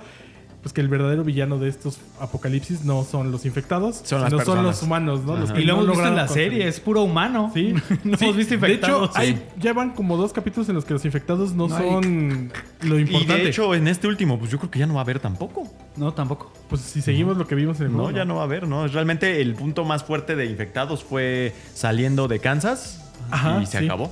Cuando salió el Gordon. Exactamente. Entonces, sí, un capítulo tremendamente violento y que curiosamente me pareció que ejecutó ciertas escenas de mejor manera que el juego mismo, lo cual quizá no es tan sorpresivo, pero de cualquier manera me llamó mucho la atención. En concreto, esta escena de dos escenas, ¿no? La escena, obviamente va a haber spoilers, obviamente va a haber spoilers. Este de Bella Ramsey, bueno, de Ellie. Rompiéndole la mano. Del rompiendo, esa es una, y la otra es la de la carnicería Ya, que hizo con el pobre de David, que lo hizo picadillo para, pues, para Troy comerse Baker. luego, Sí. para comerse ahí en este en salpicón, güey. Sí, en suaderito, hermano. Exactamente, porque lo hizo pedazos al pobre diablo. Este, esas dos escenas me parecieron tremendas de, de Bella Ramsey, despejando cualquier duda acerca de su... de, su, actuación como. Ellie, ¿no? Que de por sí ya había tenido muy buen trabajo, sobre todo en el episodio 2 creo que es donde ya la vemos como más eh, en un papel estelar, pero lo que aquí hace es im- impecable, ¿no? Y además creo que en esa parte en la que se enfrenta con David, al menos a mí la primera vez que jugué el videojuego me quedó un poco ambiguo cuáles eran las intenciones de David para con Ellie, ¿no? O sea, igual fue algo que quise bloquear, no sé, pero como, que, como que no concebía que quería abusar de ella, ¿no? Ajá, o sea, ajá. como que era algo que le- les, digo, como que no siento Sí, que yo me tampoco lo recordaba, Ahora acá ¿no? lo Y aquí religioso y es abusador. súper claro lo que él quiere hacer Ajá. y creo que ese impacto que le termina dando a la audiencia es brillante. ¿No? O sea, es ¿Por algo terrible, pero en la concepción de la historia y cómo lo representan dentro del juego, dentro de la serie, es brillante. Porque además aquí la Ellie de, de Bella Ramsey lo asesina por completo. Y en el juego todavía llega Joel y detiene un poco la masacre. Aquí Bella Ramsey Sí, no. ya está completamente decidida a acabar y ponerle punto final a esta situación. y todavía el momento ya en el que se reencuentra con Joel, pues hace que todo, todo Sí. sea... Es un primer final feliz Sí. de toda la serie, ¿no? Que no lo es. Tal vez el todo, segundo con el del pero 3, que era muy, medio muy feliz, fuerte. pero Sí, no tanto. claro. A mí me gustaría escuchar la. Digo, porque aquí todos ya jugamos The Last of Us más de una vez. Sí, aunque ya esta parte ya no me acordaba, ya no llegué Ya en, no la- me en el remake. Pero justo. Yo de pequeño ya no llegué. Yo me estaría interesante a ver si luego podemos escucharla de alguien que nunca haya jugado el juego y que cómo se sorprendió. ¿Tu papá lo sigue viendo? Ese es, ese es el punto. Yo he tenido la suerte que mis hermanas, mi hermana y mi papá la están viendo, ellos nunca han jugado el videojuego. Mi hermana estaba impactada con lo que vio.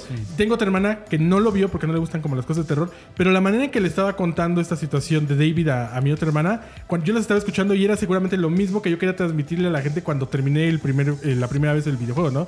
Porque sí es una secuencia muy impactante y, y justo esa recepción que ha tenido la- las personas que no han jugado, creo que es igual. Eh, han, recibido el mismo mensaje que quería transmitir Naughty Dog en, el juego, lo están recibiendo ahora en esta, en esta adaptación. Y creo que no se pierde nada, ¿no? Aunque haya cambios como la parte religiosa, o que esta parte creo que sí es un poco más apresurada que en el videojuego, en donde es un poquito más el sigilo. También Ellie tiene una interacción con David en el juego, en donde hasta en algún punto Ellie se siente protegida por David Sí. por ciertas situaciones que ocurren dentro del juego. Aquí eso no existe, Sí. pero de todos modos el resultado es el mismo y la gente que no lo ha jugado creo que se le está pasando increíble, pero también tiene una un nivel de tensión emocional muy muy fuerte. A mí me. Te preguntaba porque hay una parte que a mí dije, chin, esto si no lo hubiera visto, si me hubiera así, no te pases de lanza, ¿no? Porque es cuando este, están hablando eh, en la fogata, que es que, que matan al ciervo. Ah, eso también. Esa ajá. parte, este, pues, si yo no supiera qué iba a pasar, es de, ah, pues mira, pues se encontraron, ¿no? O sea, son dos historias, pues se coincidieron ahí y ya se ve que van a terminar todo en un apretón de manos y chido, ya cámara y te me cuidas y vámonos, ¿no? Pero no, totalmente, te quedas así. Entonces, si se le van a dar a medicina, no se la van a dar, pero ¿qué le van a hacer? O sea, Pero a ver, otra, otra cosa ahí. eh, Este, como que David le dice que ella, o bueno, te manejan que ella mató, eh, bueno, fue Joel el que mató a lo que, lo que pasó en, que era una universidad. ¿o? Los que no nos Eh, gustaron, que eran unos Ajá, NPCs, ajá. Eso es lo mismo. ellos en, eran parte de este grupo. De- ¿Eso en el Mira. juego lo manejan igual? Sí. Ah, ok. Sí, Es- es- incluso es una conversación muy similar Sí. en la que después de que justamente Ellie se más bien David se gana la confianza de Ellie, ya entra en esta conversación en la que él le, le deja en claro que sabe quién es ella, ¿no? Y esta misma situación en la que todos están buscando venganza por el Ajá. tipo que mataron, que en el videojuego son como 50 los que terminas matando, este es igual lo que están buscando todos los, los caníbales, Y después también está esta parte de, de Joel torturando a dos de ellos. que también está en el Ay, no, videojuego. qué fuerte. Sí, ¿Está que en el es- videojuego? Eh, Exacto, está es que te digo, yo ya no me acordaba nada de eso. Yo, Yo yo no llegué a jugar esa parte, pero como nos Sí, toca ves hacer los la videos, cobertura, ¿no? Ajá. sí, está completamente esa situación. No, qué bastante cosa, dura. Que a mí lo único cosa. que ahí me sacó. son detallitos, ¿no? Pero siempre los analizo. eh, del piquete en la herida directo que dije, "Mm, espera, es- espera un momento, eso funciona así. Eh, mm, Que- ¿Por qué no lo volteo? De que lo, lo- esta lo inyecta directo en la herida, ¿no? Y dije, bueno, Ah, por un lado también es, no sé si ella alguna vez inyectó a alguien o sabía cómo funcionaban las inyecciones, ¿no? Me acuerdo de Lobo de Wall Street, que hay una parte en la que este, pues, tienen mucho, mucha intimidad con prostitutas y habla de inyectarse penicilina en su parte, ¿no? Para evitar enfermedades.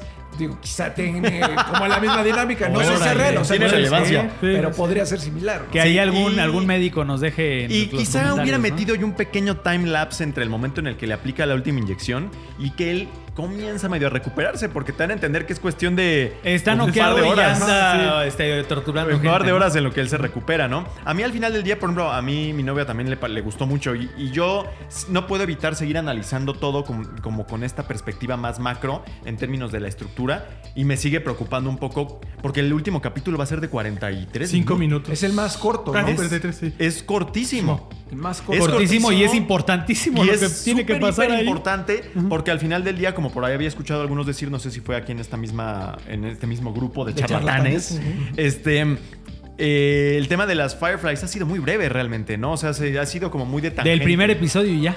Entonces, Que también en el videojuego, perdón, pero no son tan relevantes. pero como que tú lo construyes más con lo que lees y con este tipo de otros es- elementos. es- sí, con los sí, sí, sí, sí, collarcitos sí. que te Y vas al final del día son el objetivo, aunque sí no salen siempre, que coincido con César, pero son el objetivo. El chiste es encontrar esos güeyes.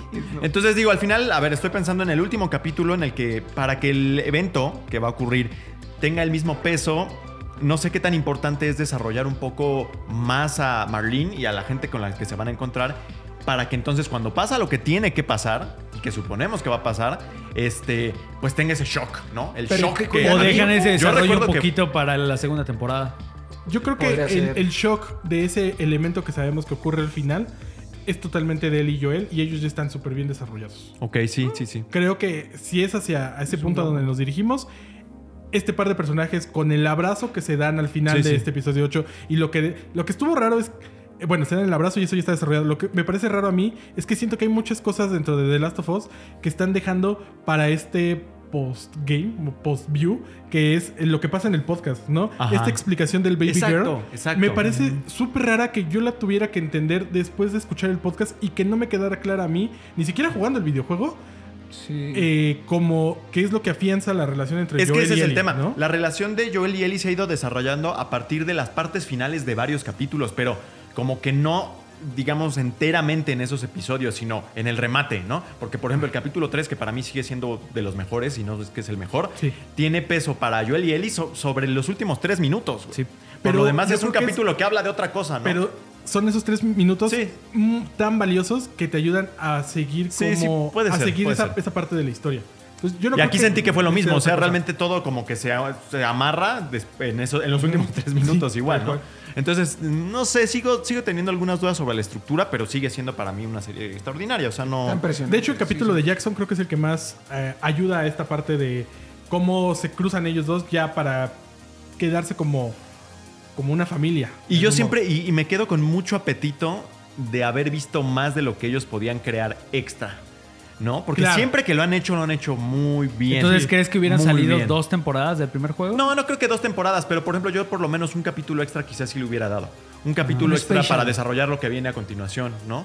Eh, o haber sustraído el de, te digo, el de la- el pasado, el de la plaza. El de Left Behind. El, ajá. ajá, el de Left Behind, como que, Literal no que sé. fuera el DLC.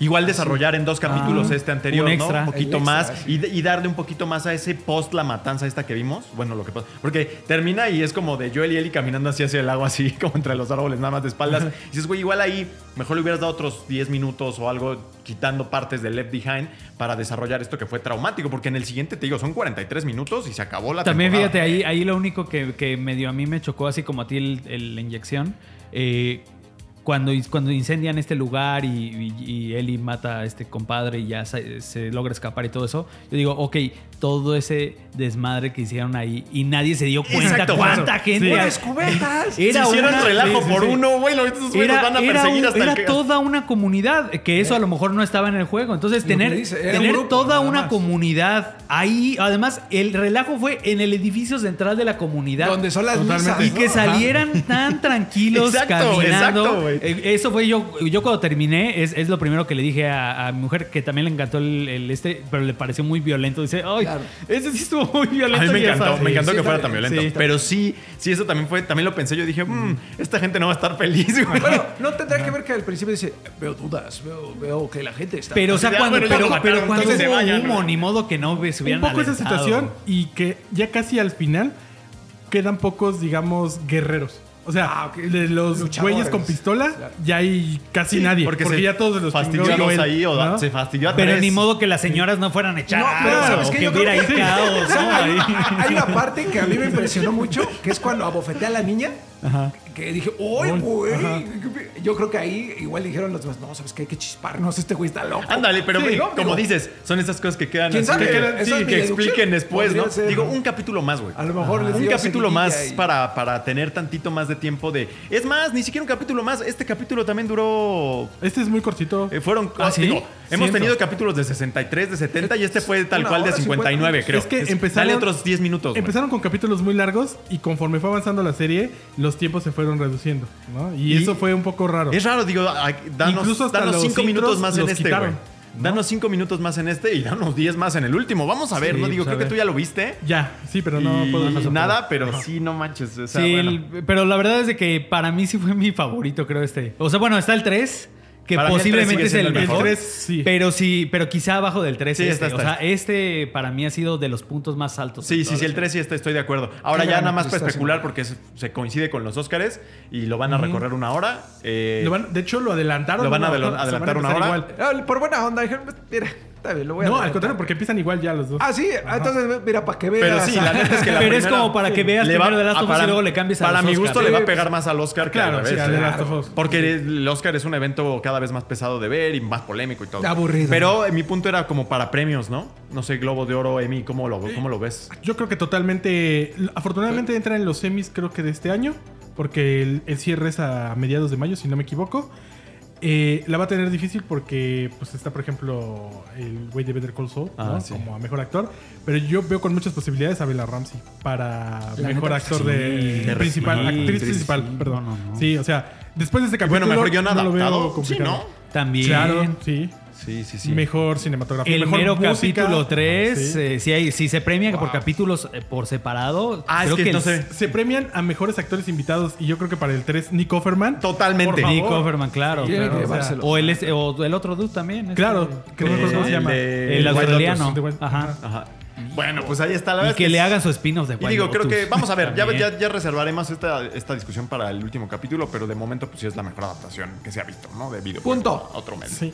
Bueno, y pues ¿a qué pasamos, Mídico? Vámonos corriendo, así todos tomen su teléfono, su iPad, a la sección más jugosa, la que le gusta la- al Alexito, la de la voz del pueblo. Porque esta semana, amigos, les preguntamos, eh, se anunció nada más y nada menos que un nuevo juego de Dragon Ball Budokai Tenkaichi, que ya viene, nada más fue una cinemática, pero fue el Entendí anuncio. un ojo, güey, dije que...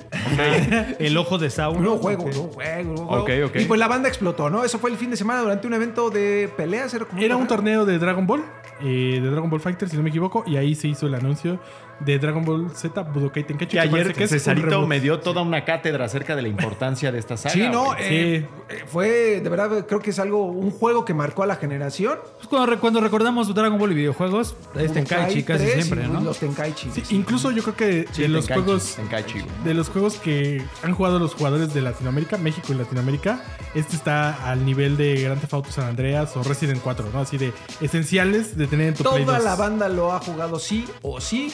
Y además tiene un montón de mods y. Cla- sí, no, ahorita hay mods para la versión de PC, que no hay versión de PC, pero hicieron una versión de PC, que tiene hasta doblaje latino y personajes de los más recientes animes. De hecho, hasta, está uno bien cotorro que aquí les puse la imagen. Vamos a ver. Y pues les preguntamos, ¿qué esperan de este juego, pandilla? Y ustedes muy amablemente respondieron. Muchas gracias nuevamente a todos los que participan con nosotros. Me gustaría ponernos a todos, pero son un montón. Siempre son un montón, Juanem. Son más que los que mandaron su carta con a Chabelo. cabrón. Ahí los amigos de la República. Amiguitos Rory. de la, de la Vámonos, provincia. vámonos, mi buen Mico, provincia. con Félix Reyes, quien nos dice, simple, que tenga una buena cantidad de personajes base, diagonal, transformaciones y fusiones. Que no se pasen de lanza con un chingo de DLCs caros, como pasó con Fighters. Y si tiene modo historia o aventura, sea como el de Budokai Tenkaichi 2. Esas son sus peticiones. ¿Cómo las ves, Cesarito? Pues yo creo que lo van a decepcionar con los DLC. Exactamente, ¿no? es lo que me quedé Pero pensando. también creo que Bandai no ha sido tan cruel con la parte del DLC. Por ejemplo, justamente durante este evento se anunció DLC para Xenoverse 2, que es un juego de 2017, si no me equivoco. Y que más allá de que sean caros, que no me parece que sean caros, no sé cuánto, no me acuerdo cuánto cuestan, pero no son tan, tan caros. Lo que han hecho ahí muy bien es actualizarlo con todo lo que va saliendo de- del anime. Entonces, yo no vería mal que este juego lo actualizaran, pero sí debe de tener una base muy, muy buena porque, por ejemplo, el último que salió, el 3, o sea, sí son todos los personajes habidos por haber de Dragon Ball en un disco, en un tiempo en el que los DLCs no eran algo tan popular. Entonces, esperemos que la base sea buena, pero yo sí es... Yo sí daría un voto a favor de que hubiera muchos DLC para que el juego extendiera su vida como Fighters o como Xenoverse 2. Sí, nada más que no haya 8 Gokus, Gokuns. Pues no, al contrario, este es un juego donde hay 20.000 Gokus. de Cácaros todos. también Pero- lo han estado actualizando, ¿no? Con buenos DLCs y con precios relativamente aceptables. Entonces, yo creo que va a haber muchos Gokus y muchos DLCs. Mira, ahí nos puso la fusión del Mr. Popo con Broly, Broly. que justamente es de la, vers- la De versión, la versión. entre comillas, de PC, que está muy cotorro, la neta. ¿no? Y, y esa es de las cosillas que como que se prestaba el Budokai. Budokai. Vámonos ahí, este, Juanen, por favor. Voy con Big Monster que dice, me desilusionó Big mucho. Monter, dice, de hecho. Ah, sí, Big Monter. Dice, me desilusionó mucho, de corazón esperaba después de tanto tiempo de promesas una fecha por lo menos de Fighters, ya sea un nuevo season, el anuncio del 2 o mínimo el rollback, ya que para este año la competencia ya está encargándose de sus continuaciones como el Street Fighter, el Tekken y el filtrado Mortal Kombat. Me gustaba mucho en su momento Tenkaichi, pero después de Fighters na- ya nada es igual. O sea, hubiera preferido el otro Fighters. Otro, Otro Fighters. Fighters. Y, y yo creo que con razón, porque Arc Systems, la verdad, es, es que No, es que con Fighters fue, fue, una, fue un, un acierto total porque le dieron una de las mejores licencias al sencillamente, posiblemente el mejor desarrollador de juegos de pelea. Sí, claro. Y, y Entonces- ahorita juega en Guilty Gear que, que llega a Game Pass esta semana. nada más. Big eh, Monter, que por cierto tiene su foto ahí mostrando el lavadero y todo, güey. Así. Bien se ve, que bien se ve que es fan de los juegos de lucha. Bien Yo porno, pensé que cabrón. estaba agarrando su pechito nada más. No, no. Dije, ah, Te está enseñando ahí su six pack, su que acá hay nada más panza. No, lavadora. Aquí lavadora. Acá hay como una concha. Y para nuestros amigos de Argentina, eso va a estar súper No, bueno. bueno, bueno, una concha de pan. De, el, pan el pan que es redondito. Ustedes escríbanle, arroba arriba. Una, una mantecadita, una mantecadita. Y no sé si nos autoriza. Ya salió peor, ya salió peor. Ahí le dejamos. Deténganlo. Un, un, un cuernito, un cuernito, un cuernito. WhatsApp. Ya, déjalo ya, ya, güey. Vámonos. Cesarín, por favor, con Freddy Palomo. Freddy Palomo dice que salga una versión de controles resistentes. Que justamente eso quizás es lo que le preocupa a la banda, porque me imagino que este va a salir para Switch. Este es Eh, no se ha dicho no nada. sabe, pero me Seguramente. imagino que digo que Seguramente, sí. ¿Cuántos Joy-Con crees que nos cueste? Pues yo- ya de entrada te cuesta uno, aunque no juegues ningún juego, ¿no? O sea, de Ya, todos modos se descomponen. De cajón, ¿no? Aunque yo no recuerdo que se me haya descompuesto mi control de PlayStation 2 jugando Fighter. Digo, este, Budokai Tenkaichi. Pero he visto que es un comentario bastante común. Entonces, Sí. yo lo siento por los que van a comprar la versión Yo de creo Switch. que les daba el. ¿Cómo se llama? El drift. El ¿no? drift, pero pues es que también estabas ahí haciéndole. Y pues si estás ahí, che, friegue y friegue, pues híjole, mano. Pero también para eso hay más juegos, porque seguramente era el único que jugaban cuando llegaba el primo y así. Sí. O el, o el valedor, ahí se decidía quién compraba pues, las caguamas. Todavía. Entonces, bueno, yo me sigo ya con los amigos de Twitter. Eh, rápidamente, art, arroba mpazas. Con doble pazas. Espera, a ver, Pa- pasa. Pazá. Dice, pues espero que respeten muchas cosas que hacían genial ese juego, como la destrucción de escenarios, que la ropa de los peleadores se vaya rompiendo, que le salgan heridas, que puedas transformarte en plena batalla a todas las fases que tienen, mejorar los choques de ki y sobre todo que tenga todos los personajes, ya que estos no y que estos, perdón, no vengan en DLC, aunque claramente es difícil en esta época. Cabe decir que yo creo que será un remake y no un juego. Ah, eso es Saludos, interesante. banda, hashtag, escúchate. Me tengo que escuchar con esos autoalbures. Justamente, lo hubiera leído antes. Pero fueron inocentes. pues, Ah, es no, lo importante, estamos hablando de pan dulce, ¿no? Ya, que justo esto puede ser una opción, ¿eh? Que al Sí. final del día sea un remake, un remaster más que un. O que haya empezado como un remake y al final hayan decidido este, pues, hacerlo algo, algo Que nuevo, se supone ¿no? que va a venir este, ya la- lo nuevo Dragon Ball Z, que es este Super, ¿no? Dragon Ball Super más bien. Pues es, es lo que uno esperaría, ¿no? Teniendo en cuenta que estos juegos abarcan todo lo que era Dragon Ball en su momento. Pues sí, ya hay mucho de Super, hay muchas películas, hay muchas ovas, entonces material tienen. Yo no creo que sea un remake. ¿De qué te ríes, güey? Te sigue riendo de la mantecadita, güey. No vayas a preguntar cuál, cuál es ese juego de soba. ¡Oh, que yo- es que me puse a pensar, dije, ¿qué es eso? Dije, preguntaré y después dije, no. Mejor no. mi Rodri, anda lucido. No, pues sí, este, ojalá esté el Cell, ¿cómo se llama? Cell Max. Cell Max, Y el pico de Hero. naranja y el, Go- el Gohan. Gohan este, Bestia. bestia. Todo eso, este, ojalá estén. Ojalá. Es que, hermano, No, está bien, güey. Hermano, hermano, mejor lete el siguiente comentario, Rory. Voy con Abikef, que nos pone su foto ahí bien intelectual, güey. Bien, bien emprendedor, güey. Bueno, dice que se ha doblado en latino. Nada más eso. Pues, No, pues sí. Yo esperaría eso. Es una gran oportunidad. Pero luego no les alcanza, es el problema. Pues es Ya lo que dice ahí Krillin, ¿no? Que no hay varo. Que no hay dinero. Pero pues también, hombre. Ya doblaron uno de eh, Caballeros del Zodiaco con- Y Naruto. Y de hecho, el, el de Caballeros del Zodiaco fue el último trabajo de. De la voz De la de, voz de Entonces, en estos juegos, por ejemplo, en el original, ¿se jugaba con las voces en japonés o cómo? En En inglés. Ah, ok. De hecho, ahí descubrí yo el doblaje en inglés de Dragon Ball. Eh, Pero justamente. oja- con que venga en, en japonés, yo creo que está chido. Dudo mucho que lo doblen. Pero, Pero, ojalá. eh, Y si lo doblan sería un- ¿eh? si lo doblan, ya eh. es el goti de la vida. Sí, que por ahí este, eh, muchos actores de doblaje ya lo han dicho que la neta agradecen a los fans, pero no de, de fans no comen. Es decir, pues, aunque yo tenga 50 mil fans, no- ¿Saben no- de qué, de qué depende? cobro. Y si quieren que esto pase, creo que es apoyar con la cartera los otros juegos de, de Dragon Ball o de los animes. O sea, si ustedes les gustan esos productos y la región está comprándolos, porque si también todos son descargas ahí de no sé dónde, pues no. Pero yo pues- creo que sí ha habido apoyo para todos los juegos de anime recientes, ¿eh? ¿Sí? Sí, porque de hecho los Naruto en algún punto sí llegaron doblados. One Piece en qué viene? Viene. Ese sí no más viene en inglés. En inglés. Pero es que el, el doblaje creo que no le gusta mucho a la gente. ¿No? Sí, One Piece es sí. otro tema. Sí, es- ¿no? es- Ajá, es- se cuece aparte. Sí. ¿no? Pero bueno, ojalá que sí, ojalá que sí, mi Rory, ahí que den chance. Al Bob Esponja el nuevo también creo que sí ya se lo iban a agregar. el ¿Ah, sí? latino. Como, como al anterior que se lo pusieron. Bob Eh, Esponja. está, está, está chido cuando estos juegos de, de caricaturas en general tienen el doblaje Sí, latino. no, es muy importante. Se agradece mucho y se disfrutan más porque pues a los que ya estamos grandes. Que por nos cierto, en Last of Us no hemos hablado de cómo es verla con las voces de los juegos. Yo lo he visto y no le queda bien. Creo que sí lo llegué a mencionar. El doblaje de Joel en. es Más bien, el doblaje que le pone a Pedro Pascal, que es la voz de Joel del juego, no le queda chido. No. No le queda chido. Y por ejemplo, la voz que tiene eh, Pedro Pascal en The Mandalorian es un muy buen doblaje. Sí. Y yo creo que le hubiera ¿Y quedado mejor qué, Last por qué no le queda chido? O sea, ¿qué crees que pasa ahí? No va. Yo creo que ahí es, el- es como la referencia de entrada a Pedro Pascal en The Mandalorian. Es argentino el doblaje que tiene de Last of Us, que no me parece malo dentro del videojuego, pero yo viendo a Pedro Pascal no, siento que esa voz le corresponda. ¿No? Sí, porque ha tenido varias. Ha tenido eh, la otras de voces. Y de hecho, por ejemplo, a, a Bill tampoco le queda tan chida. A Tommy más o menos. Y lo que queda muy bien, eh, definitivamente, es Bella Ramsey con esa voz. Ay, sí. Ok. Ay, sí, totalmente. Eh, ¿Quién va? Eh, creo que voy yo. Sí, tú, ¿No? carnal, pero. Dice, dice arroba eh, Villalobos 1391, Mario Villalobos, dice, crecí con Budokai 3 sencillo, no el Tenkaichi. Espero que sea similar a este. El modo Tunnel era genial. Saludos desde Costa Rica. Uy, y nos manda él jugando en su teléfono. Creo que no hay versión de teléfono. entonces No, pero. pero. Lo está streameando.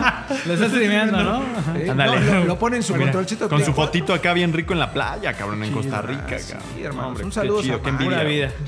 Yo no jugué el Budokai normal, pero tú sí, ¿no? El 3 sí, sí, uy, sí lo jugué un montón, me gustaba mucho ese juego, la neta. Cuando te hacías la fusión ahí en plena batalla y salía el Gogeta eh, ese- Super Saiyan 4, carnal, uf, uf, estaba chido, la neta. Pero bueno, eran otros tiempos, hermano. Entonces vas tú, Juanem, ciérrale, Eh, la por cierro favor. con Hey Mike, arroba Mike Atis, dice. Hey, Mike. Ah, y fíjate, él lo- los puso por puntos, ¿eh? Eh, ordenado el chavo. Uno, muchos personajes de inicio. Pum. Dos, no abusar del DLC, que ha sido constante. Tres, escenarios espectaculares y destruibles, también lo han, lo han mencionado bastante. Voces latinas originales, número cuatro. Número cinco, mecánicas que no arruinen los controles. Ahí está. Seis, no me importa el balance, Gogeta te debe, le debe ganar súper fácil a Krillin. Que bueno, eso es balance, ¿no? Pues Gogeta es mucho más fuerte. Siete, banda sonora original del anime. Pues creo que uno de los, de los comentarios más Ordenado. ordenados, bonitos. concretos y Al punto, ¿no? Necesitó punto. otro tweet ahí, ojo. sobre todo que. Pero ah, es que tiene otro tweet. que- sí. Sí. Ojalá y tenga todo eso el nuevo juego. Es- y que vengan más juegos de Dragon Ball, ¿no? La neta, con otras mecánicas. Híjole, pues no faltan, ¿eh? Sí, siempre hay, ¿no? Un montón. Sí. ¿Sabes cuál está bien chido? El Origins, el último que vimos de El Dragon Ball Origins de original. 10 El de 10 es un gran juego para los que les gusta el anime Bien original. Es muy chido. Y tiene segunda parte. ¿Ah, sí? Sí, Origins 2. Creo que se fue de 3DS, ¿no? El Origins 2. No, también fue de 10. ¿También de 10? Ajá, no, Pues mira, todo es eso. bueno. Y que vengan más juegos. Hay un montón, este, ahora que tenemos eh, a nuestra integrante estrella, a Dianita, Sí. nos hemos estado educando más en el anime, los el que no sabíamos. Y hay un montón de cosas bien este, interesantes. El de la pochita, por ejemplo, este Chainsaw Man. Chainsaw Man. Hay, Ojalá hay te- videojuego también. Ojalá No. haya uno. Ah, no. porque la premisa a mí Pues me sí, si hicieron el de Kimetsu, yo digo que sí van a hacer. Que regresen los de Attack on Titan, que creo que los que hay están medio feos, ¿no? Pues sí, Ay, creo que no, son como tres. Se- salieron más en Japón. Más bien hay colaboraciones de Attack on Titan con Va a venir cosas, Attack on ¿no? Titan en Fortnite. ¿Ah, se sí? supone para la nueva temporada. Para que corran así. Para que corras así con tu, en, en- en músculo así. Sí, todos desnudos y... Ah, no, ese es Naruto, ¿no? El de sí. Ah, o bueno, con tu chamarrita acá bien bonita. ¿no? No, este, un montón. Ojalá ya más. De la legión. Pues muchas gracias a toda la pandilla que mandó su mensaje, Rory. Ahí recuerden que todos los martes en la noche pueden encontrar ustedes la pregunta y pues respondan ahí. Si responden una cosa de no, ah, pues no van a salir. No, Exacto, manches, sí. porque lo- no salí, pues es que pusiste una burrada, hermano. Vámonos, Rory. ¿Qué, qué más tenemos por ahí, DJ? Pues nada, ya más bien el cierre, porque ya veo que Ay, ya está. ya- ya producción nos está diciendo Exacto, que ya veo al vayamos retirando, Enrique ¿no? Segoviano, ya lo veo ya desmayándose, cabrón. Perdón, un Eh, pues nada, ya llegamos al final, obviamente, de The Last of Us.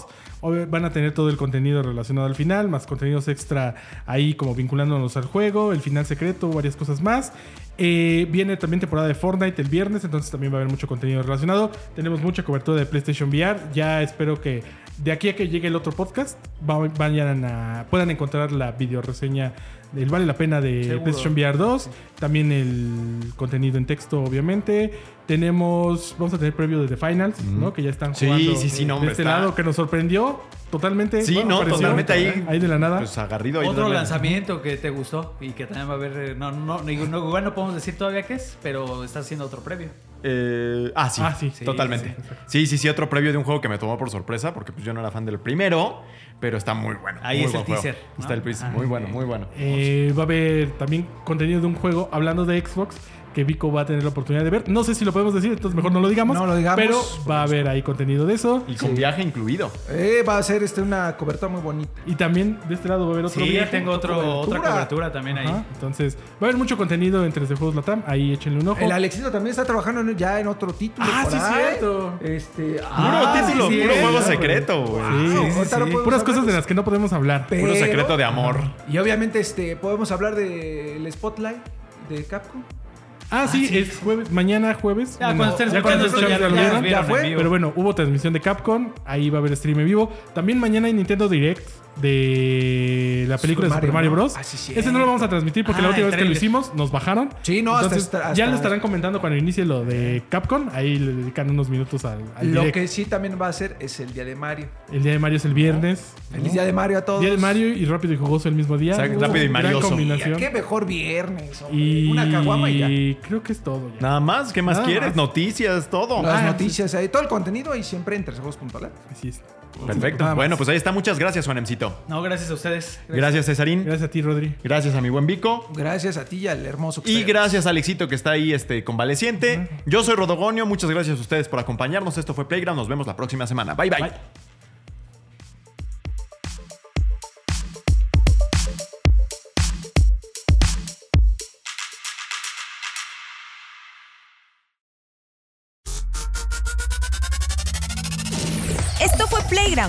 El podcast oficial de 3D Juegos Latam. El mundo de los videojuegos llevado hasta tus oídos. Nos escuchamos la próxima ocasión. Mientras tanto, disfruta tus partidas y juega responsablemente.